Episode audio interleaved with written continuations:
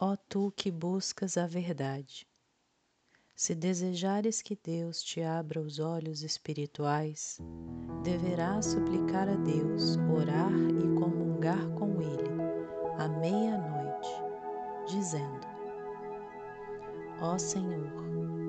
volvi a face para o teu reino de unidade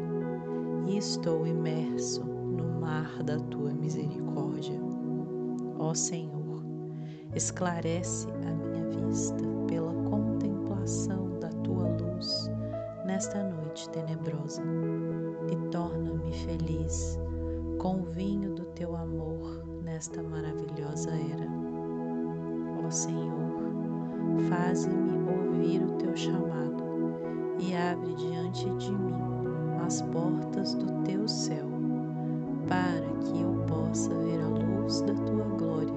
e ser atraído para a tua beleza. Em verdade, tua é a dádiva, és o generoso